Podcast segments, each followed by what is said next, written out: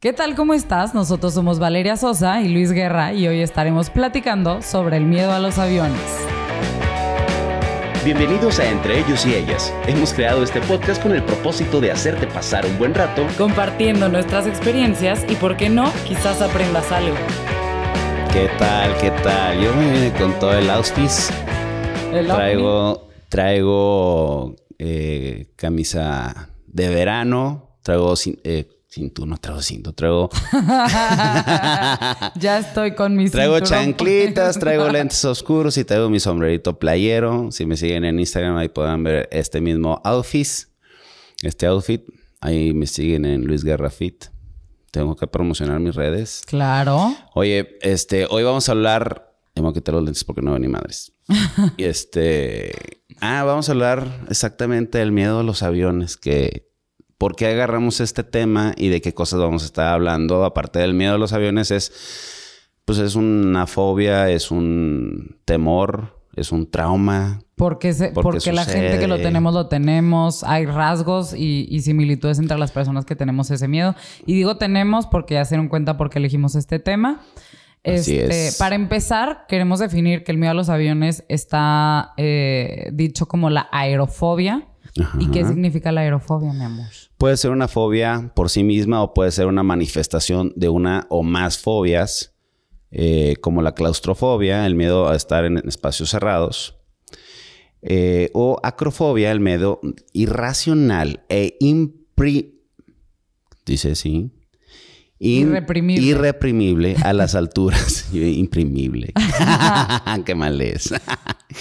Eh, puede tener otras causas, siendo un síntoma en un lugar de una enfermedad. Es un síntoma, puede ser que sea un síntoma en lugar de una enfermedad. Exacto. Ahora, bueno, primero quiero decir algo, paréntesis. O sea, estamos bien felices porque habíamos puesto una pausa por dos semanitas a este podcast. Tuvimos, tuvimos varios ahí festejos y cosas que, no nos permitieron. Tuvimos días complicados y no nos organizamos. Exacto, sí, porque normalmente nos organizamos y anticipamos, pero la verdad es que qué padre regresar, saludcita. También traigo mi, este, traemos nuestra bebida playera. Que luego, luego les vamos a platicar y les vamos a hacer ahí unas cápsulas de, cómo hacerle unos drinks que vamos descubriendo. Este sabe a maracuyá, pero ubican esta paletita de cervecita que comíamos de chiquitos. Bueno, sabe a eso. A ti te sabe eso. Y tiene pocas calorías aparte. Tiene pocas calorías, 25 calorías por por la bebida de la maracuyá y como 100 calorías por cada... Wisconsin. Wisconsin. Bueno, ahora terminando este paréntesis. Paréntesis cultural. Paréntesis cultural. ¿Quién no, pues todo nuestro podcast es cultural, ¿a poco no? Ay, sí, por cultura. ahora, ¿cuál es el perfil de una persona con miedo a volar según un piloto que, que es de Air Europa, que sabe mucho sobre el tema. El perfil general de personas que sufren aerofobia corresponde a individuos con un nivel cultural medio y alto, así como un consciente intelectual superior a la media, con una imaginación desbordante capaces de imaginar la peor de las catástrofes y muy, muy controladores. Aquí yo le, agregaría que somos personas muy de pensamiento catastrófico. Así es. De que, no sé, se te cae la pluma, pero piensas que no nada más se te caer la pluma, sino que se va a derramar la tinta, y nunca se va a quitar y entonces alguien va a llegar y se va a rezar. Te imaginas demasiadas cosas en un segundo. Sí, hay muchas personas que pensamos en varios escenarios al mismo tiempo, pero esos escenarios en, lo particular yo pienso igual. Fíjate que yo quería destacar algo de esta eh, categoría o, perfil que saca este piloto, que digo, pues personas de cultural medio alto. Pues es normal, ¿no? O sea, si vas a viajar en avión, normalmente debes de tener, son pocas las personas. Sí. O sea, está medio sesgado. sí, porque pues obviamente el costo de un vuelo, bueno, ahora van, van de repente bajando más y así. Pero no dejan de, o sea, de vez en cuando el costo es menor pero como quiera, en un viaje implica muchas cosas. Sí, sí, sí, sí. Entonces es casi obvio que va a ser de, un, estrato social medio o eh, cultural medio alto. Pero bueno. Ahora, ¿por qué elegimos este tema? En lo personal, yo soy una persona que a partir de, un suceso que vivió, se me, y lo platicamos hace ratito, me preguntaba Luis, pero ¿por qué le tienes tanto miedo a los aviones? Yo viví un suceso que me desencadenó Que, que mira, si nada más lo hubiera vivido esa vez, a lo mejor nunca me hubiera vuelto a pasar nada, a lo mejor y ya lo hubiera superado. Pero fue algo que viví un día, iba con mis amigas en camino al típico viaje de estudios de tercero secundaria. El típico viaje, según tú. El típico viaje, porque sí, de repente, bueno, en, en el círculo social que yo me movía, se Era acostumbraba mucho que, que se fueran de viaje de estudios a la playa. Y entonces vamos a la playa, todas hacían con sus mamás, vamos muy felices, yo voy con mi computadora, con unos audífonos y me dice una amiga, oye, me arranca los audífonos, saludos Magdis, me arranca los audífonos y me dice, que escuches lo que está diciendo el piloto, que te pongas el cinturón y que guardes tus cosas. Y en eso, me vas a decir que, que exagerada, vuela mi computadora. No voy a decir nada, pero mi cara lo dice todo. Los que no me están viendo, vayan a YouTube para que vean mi cara de... vuela mi computadora. Y en eso, pum, o sea, que ya se cae al piso, me agarro el asiento y nada más sentimos como yo, yo sentí que íbamos cayendo metros y metros y metros. y Pensaste metros. que ibas a morir. Sí, la verdad, sí. Y entonces unas amigas que se toman mucho como tú, saludos Eloisa, este, se moría de la risa. Que, Que se ja, toman, ja, que se ja, toman ja. mucho como yo que... O sea, se lo toman muy a la ligera, de que no, no, Ajá. no les daba miedo. Como dices tú, de que, ay, pues ya sí me va a morir, me muero. Ajá. Y Eloisa iba riéndose, o no sé si de los nervios iba riendo, pero ella se rió. Todas las demás íbamos agarradas del asiento rezando. este, total que ya pasa lo peor y así. Que pues, decían que los ateos dejan de ser ateos cuando pasan de que a ver, sí, así. muy ateo, pero cuando se está cayendo el avión, ¿a quién le rezas? Pues yo no, pero bueno. Este. Y entonces, bueno, pues ese fue el primer suceso. Me acuerdo que de regreso igual yo iba ya toda tensa. Y a partir de ahí fui viviendo muchas más experiencias que... Pero ¿no crees que eso hayas en todas las otras experiencias? ¿Cuál fue la, según tú, la peor de esas experiencias? ¿Esa? ¿La, princip- la primera? La primera porque fue la que lo desencadenó, pero bueno, Pero luego- después las otras las sentiste más o si fueran más riesgosas según no, tú. bueno, sí, no, sí he vivido dos más. Dos, o sea, he vivido dos más de ese nivel y luego las demás a lo mejor fueron un poquito más X. Una en un vuelo de Madrid a Berlín, que es un vuelo como de dos horas y media, tres. Horrible. Y horrible. Pero horrible que, ¿por qué? Fue turbulencia muy continua y eran igual esos Subidas y bajadas. Ajá. Y luego en un viaje de un concurso del colegio, en tercero de prepa, eh, era Guadalajara a Monterrey, creo que también es un vuelo medio cortito, Sí. pero había una tormentota en Monterrey. Ajá. Entonces pasábamos por los rayos y luego aparte la turbulencia. Entonces, no nada más es el sentimiento lo que vas tú sintiendo en, en el avión, sino que también lo que ves afuera. Ajá. O sea, te, te causa mucho más impacto. Y haciendo esta investigación, dimos, eh, encontramos que las turbulencias es de lo que menos riesgoso es en un avión. Sí. Entonces, paréntesis grande. O más, no voy a hacer paréntesis, voy a hacer un énfasis grande. Entonces, todo lo que tú sentiste era psicológico en el sentido de que la situación de ir en un cambio vertical a horizontal en la velocidad de lo que ahorita vas a explicar era lo que te provocó ese sentimiento, que en realidad no estabas en peligro. Sí, exacto. O sea, parte de lo que, de lo que comentas que investigamos es que las turbulencias hay ligeras, medianas y muy, muy Intensas. cabronas, muy intensas. Y normalmente hay de ligeras a medianas. Y, y dicen que, que no hay turbulencia que sea tan peligrosa. O sea, las turbulencias, también hay varios tipos de turbulencias, dependiendo que si la nube este, tenía una densidad de no sé qué. O sea, la verdad es que no me voy a meter en temas tan técnicos porque pues definitivamente no somos pilotos. Y creo que parte de lo que nos da miedo a las personas que tenemos miedo es, es esa Sensación. sensación y desinformación. Como no tenemos Exacto. mucha información sobre qué es una turbulencia, tú dices, ah, no, pues seguramente es porque se va a caer el avión. Cuando en realidad, decía ahí también, que es como que te imagines que hacen un autobús, pasas por un bache en la calle y en realidad no es que, o un tope, pues se siente, pero pues es algo normal que en la calle hay. Es igual en el, en el aire, o sea, Sí, sí, sí. va a haber diferentes este, condiciones térmicas, etcétera, pero pues es un movimiento que es normal. Así es. Que a mí me da risa lo que lo que cómo lo platicas porque digo, bueno, salieron estas máscaras de oxígeno o algo por el estilo como para que digas, está en, en peligro mi vida. Porque la neta yo no entiendo el por qué se ponen tan estresadas las personas cuando sucede algo por el estilo. Yo digo, yo lo he sentido y sientes como montaña rusa de que ¡uy! O sea, algo. Sí, es que él es esa persona que va a decir tú te en una turbulencia y va a decir de que ¡Woohoo!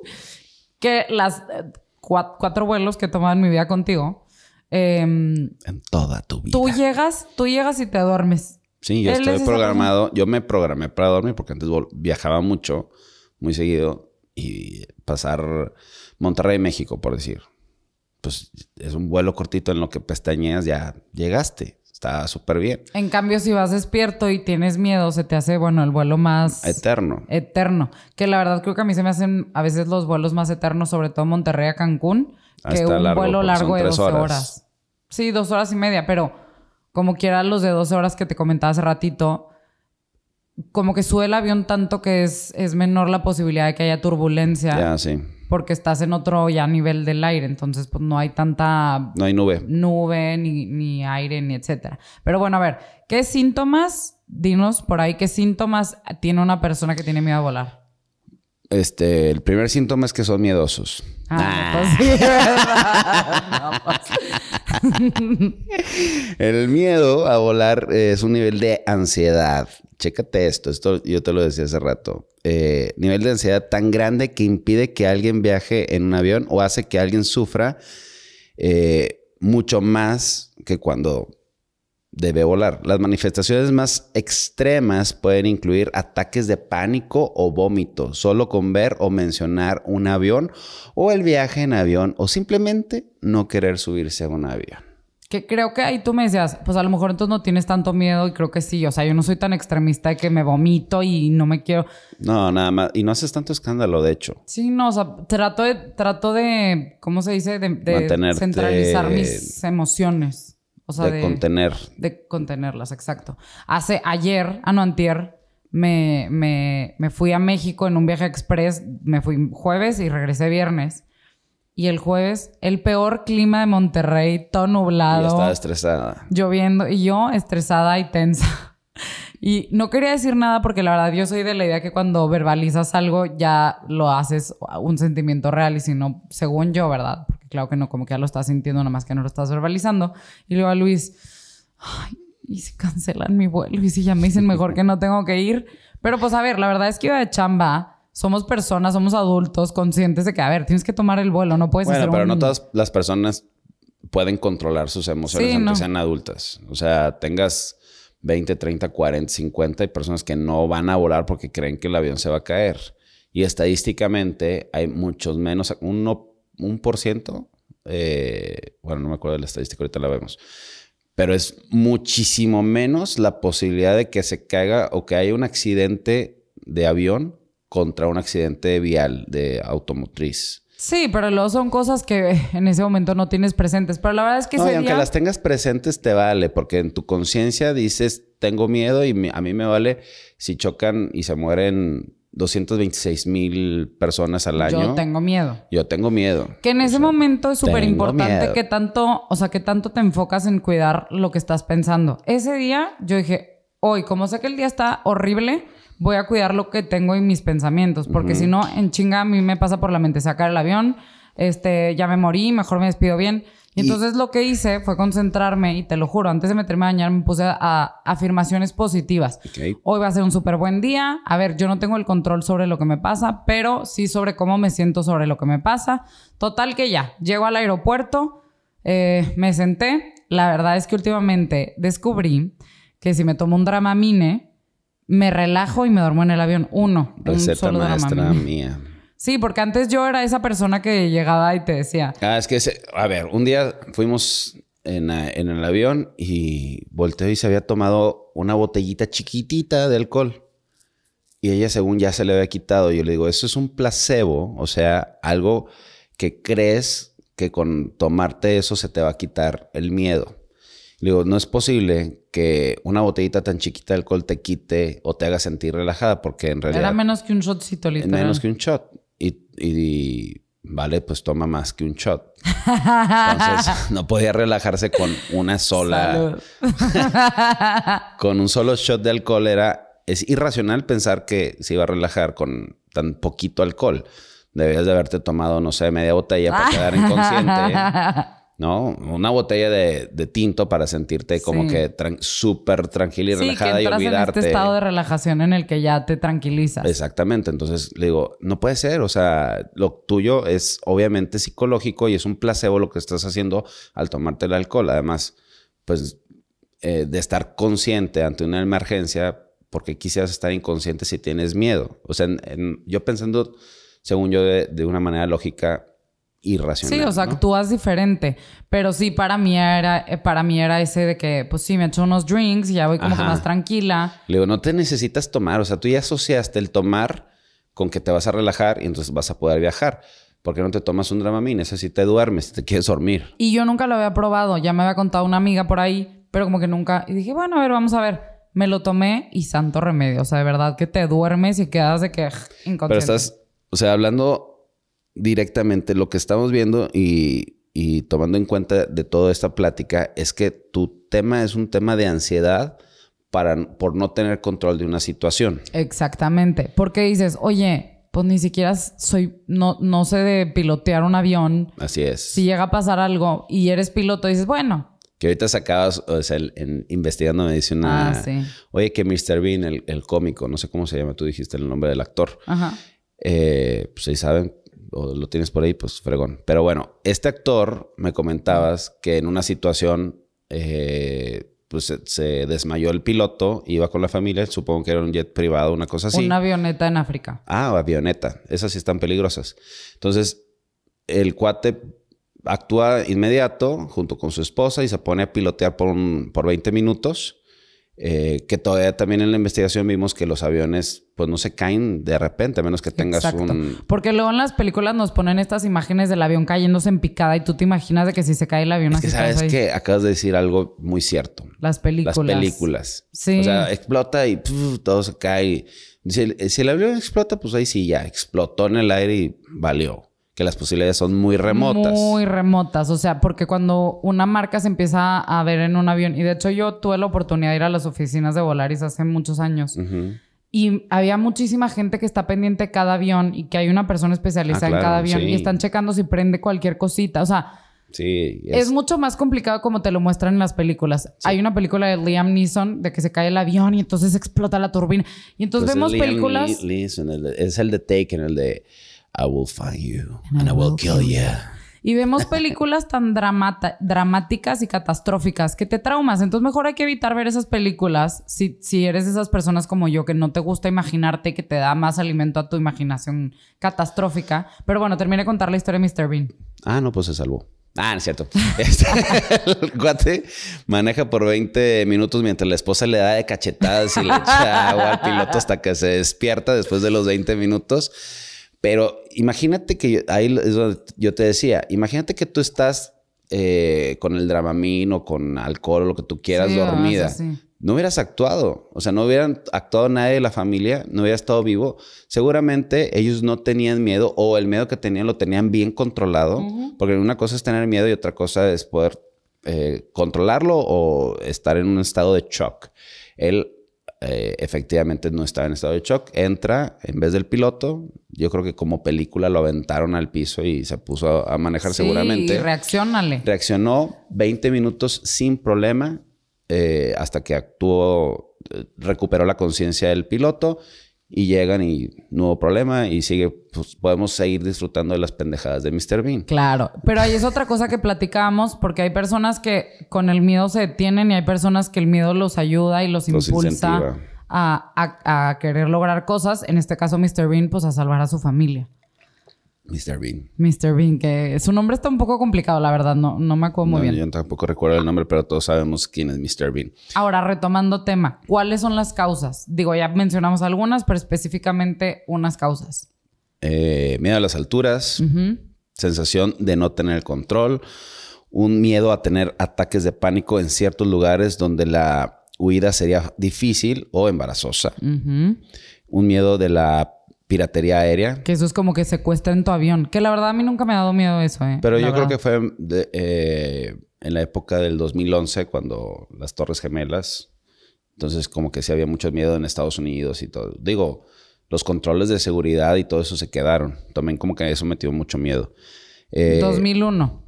¿2001? Sí. 2001. Sí, nos equivocamos nada más por nueve años. ah, no, por diez. Ay, no, y también las matemáticas. 2001 fue las Torres Sí. Gemelas. Tanto tiempo. Sí, ¿Estás bueno, segura? se- según mis fuentes googlescas. No, es 11-11. A ver, ahorita te digo. Mm. No, 11 de septiembre del 2001.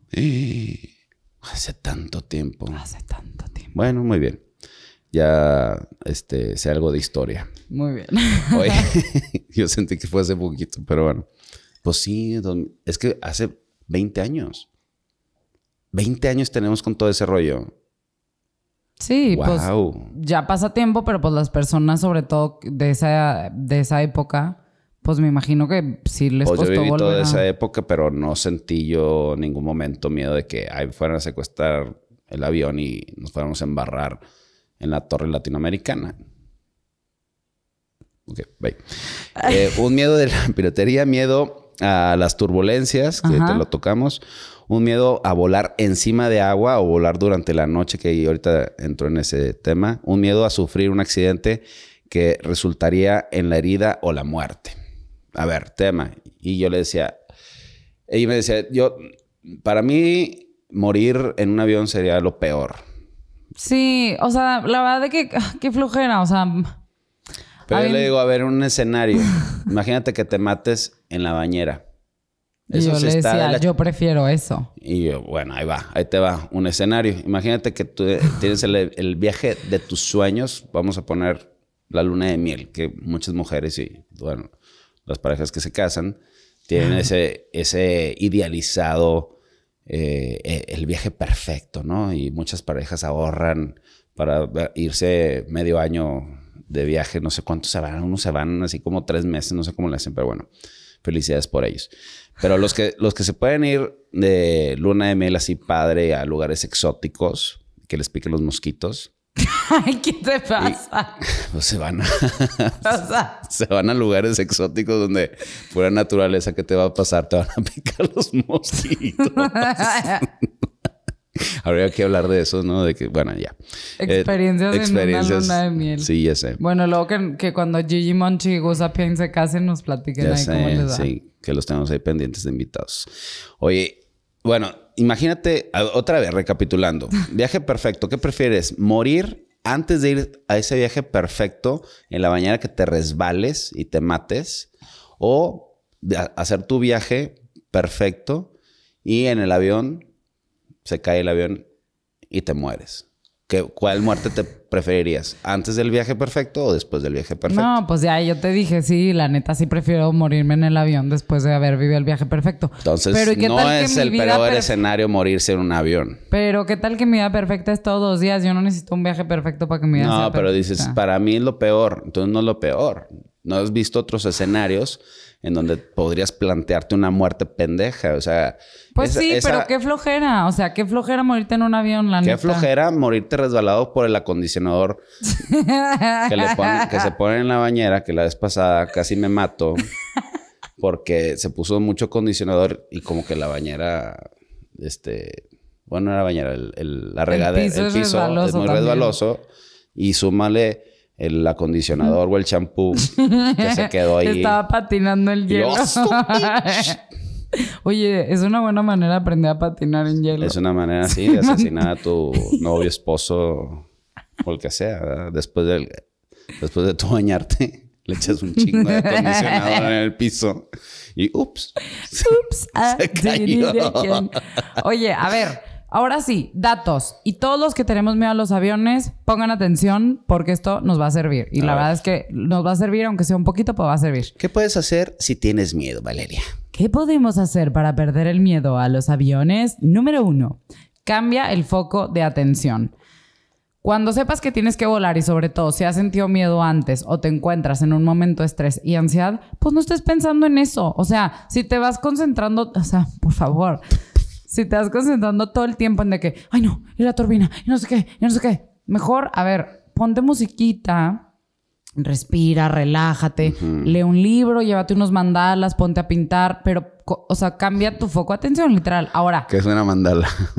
¿No sabes qué es un mandala? No, sí, pero que es, explica a la gente. Ah, bueno, son como mm, eh, dibujitos que tienen cuadritos para que tú vayas pintando por cuadrito por cuadrito de un color y otro color y así. Te vas entreteniendo ahí. Ajá, es muy desestresante. Por lo menos un, un cuaderno de Disney. Ajá, oye, unos perritos. Estaban bien padres esos cuadernillos. Lo, bueno, sí, lo sacaron ahora en la pandemia mucho. ¿qué más, mi amor? ¿Qué más podemos hacer? Puedes recuperar este, recuerdos positivos. Es pensar en algo agradable también ayuda a, sustituir esos momentos malos por los que estás pensando. Que estás pensando en, en si te van a saltar o, o que cualquier cosa, ¿no? Sí, si piensas en cosas positivas. Entonces es más fácil y más en una situación así. Sobre todo cuando estás sin poderte mover, porque estás sentado. Exacto. Pues, ¿qué haces? Pues ponte a pensar en cosas chidas que te transporten a un momento padre, ¿no? Para que no estés pensando en... Uah, Digo, definitivamente no puedes controlar eso. Ahora, se me acaba de ocurrir una idea ver. chingona y millonaria. Imagínate un avión Ajá, que tenga... con cápsulas para grabar podcast. Pues... No manches, yo iría bien tranquila ahorita en un avión, mira turbulencia. ¡Ay, ay! Y vas a platicar. Estamos sintiendo la turbulencia. Sí. Joaquín, Joaquín, acaba de caer. Estaría acaba demasiado de caer. Oye, puedes ir trabajando, puedes ir grabando podcast. El primer avión para creadores de contenido. Interjet recupera tu vida con ese, con ese tema. Pues es que en realidad lo puedes hacer con el celular. No necesitas una cabina, pero bueno. Pues sí, pero no es lo mismo porque no. Ahí no vas. te. ¿Pero qué? ¿Por qué no? Hay muchos... eh, Casey Neistat es uno de los creadores de contenido más conocidos en el mundo. ¿Y él graba en un avión? Graba en ¿Comercial? aviones. Comerciales. Ah, pues está cool. Todo igual eh, igual eso podemos hacer la próxima vez, a ver qué tal me va. Ir grabando un podcast. El tema es que te valga madre Lo que eh, lo lo que, que digas tú y que estés al lado de las personas. Pues creo que sí lo podría lograr. Yo creo que sí, nada más el problema es que la gente también se sienta cómoda. O te vas Porque hasta, hasta acuérdate la que son, fila. son ética de, o sea, por ética o por, sí, o sea, pensando en la otra persona. ¿Qué harían ustedes si alguien va atrás o adelante de ustedes grabando un podcast? Así de chistoso y cool. Ah, pues no sé, yo, a mí, si me queda así al ladito el cuate, estaría interesante. Sí, que- y que sea un podcast cool, o sea, que no sea un po- o aunque sea de puras chistosadas. Sí, hasta puedes compartir con el- los compañeros de, de tu asiento. Exactamente. Estaría interesante, ¿eh?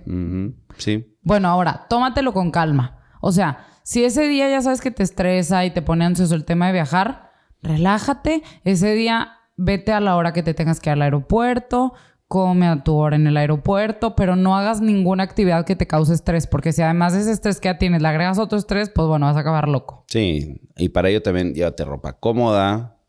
eh, dice nada de gas. Porque el gas te inflama y como o sea, en no el avión te nada de- hinchas, Sí, pues todavía le agregas como que más incomodidad. Ponle tú, si sí te comes te quieres unos echar un pedo y no puedes. un eruptito.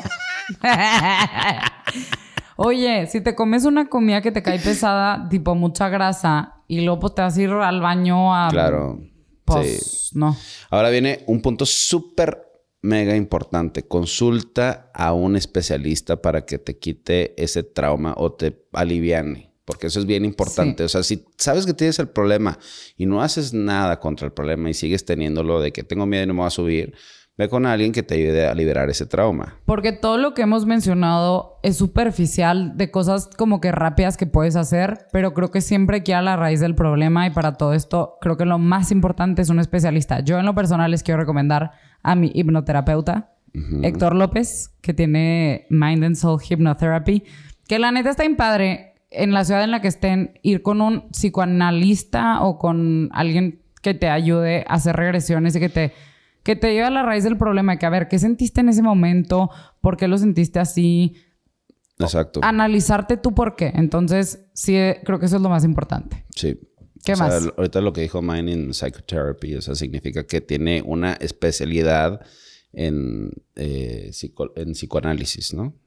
Y terapia... Creo que es como una... ra- O sea, tiene que ver con el psicoanálisis, pero es, es más enfocado en la hipnoterapia. Ok, siguiente punto. Elige bien tu asiento. Eso es para que te sientes cómoda. cómodo. Exacto. Entonces, Sí, oye, si, si te da ansiedad ir es que también la ventana... a- más adelante o más atrás se siente más la Dicen que en, la, en el ala es donde más estabilidad hay. Entonces, que escojas un, un asiento por el ala. Centrada en la en parte el- que más se siente es en la de atrás. Pues to- sí, pues sí.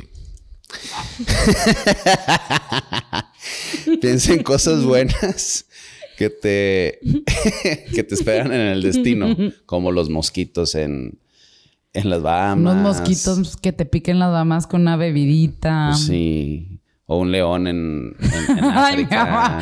que cuando aterrices a recibir un, o un que llegues león. a Australia y te coma un cocodrilo gigante. No, mi amor, la neta. No sé, digo, cosas positivas. Ahora, enfráscate en una conversación con el vecino. Y yo le platicaba a Luis y me decía a él. Me no, es que caga. Me caga. Me que caga que me hablen. cuando yo, yo me quiero dormir. Y yo soy esa persona que te va a hablar. O sea, si alguien me topa en un avión y le toca a mí, pobres de ustedes, porque yo, como voy con mi drink, bueno, no, no siempre, pero aunque no vaya con mi drink, soy una persona muy platicadora. Entonces me pongo a platicar y que esto y que no sé qué. Y la verdad es que se salen conversaciones interesantes. El otro día Luis iba dormido y yo me puse a platicar con la amiga de al lado. Mm, Y Súper interesante, ni te acuerdas de qué. Pero sí, no, la neta, con ella no estuvo tan Amiga, no te, interesante. sientes tan, no te sientas mal si nos escuchas. Era nada más para pasar el rato, pero bueno. Pues sí, pobres. Tómate una o dos copas. Una o dos nada más. sea, no toda la Agarra botella. la onda. Y pues pastillas para dormir, que esas ya te las sugerí. Yo la neta creo que no deberías de- ni de tomarte pastillas para dormir, ni tomar... Yo creo que la mejor solución realmente es ir con un especialista y quitarte ese trauma. Pensar cosas que no sean irracionales. O sea, es irracional pensar, oye, se va a caer. Pues, se- ¿y si se cae, qué? Ya, o sea, ya no tienes el control. En el momento en el que tú decides subirte al avión, y de hecho dicen en las aerolíneas ahora, No nos hacemos responsables por sus caídas. Gracias.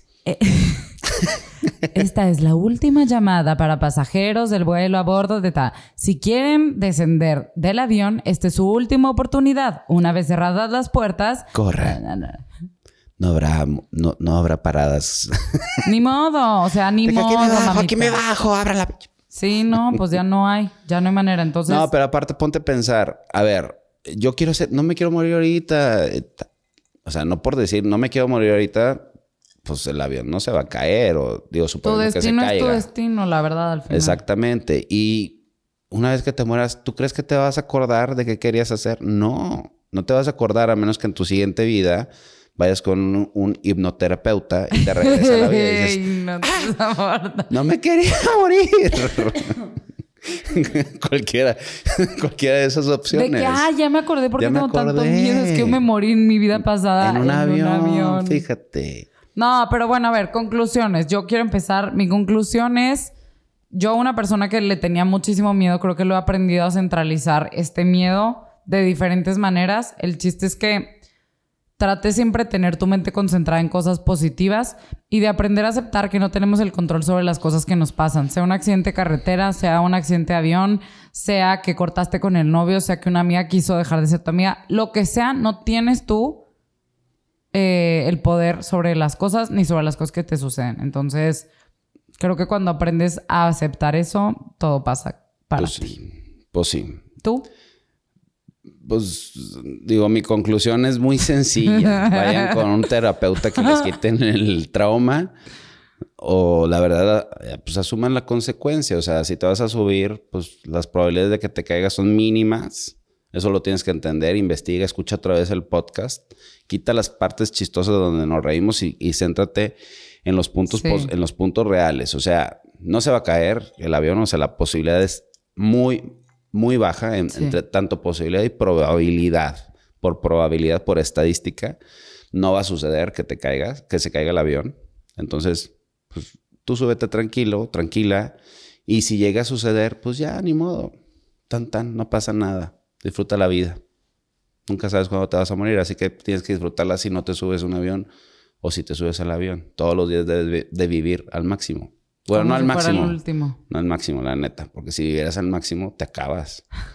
¿Estás de acuerdo? Sí, Siempre sí, dicen, sí. vive tu vida al máximo. Sí. Pues claro que no. Es un tema, es un tema interesante para tocar. O sea, hay que vivir como el 60, 70%. Es como cuando haces pesas. No le metes el 100%, sino que eres fregado toda la vida. Sí. Imagínate que toda la vida haces el mayor esfuerzo posible. Sí, pero al Bueno, final creo que se bye. resume en disfrutar. Disfruta tu día a día. Así sea es. lo que sea que estés haciendo, disfrútalo. Así es. Con esto concluimos. Muchas gracias, mi querida Valeria Sosa. Muchas gracias, mi querido Luis Guerra. Síganos en nuestras redes sociales, en TikTok, en YouTube, en Spotify y denos like o dislike, denos follow o unfollow, denos eh, subscribe, subscribe o unsubscribe. ¿Qué más? ¿De campanita prendida o campanita, apagada? encendida o apagada. Ay, no, campanita apagada no. Yo sí creo en las hadas, creo. Ah. Creo. Bye, bye.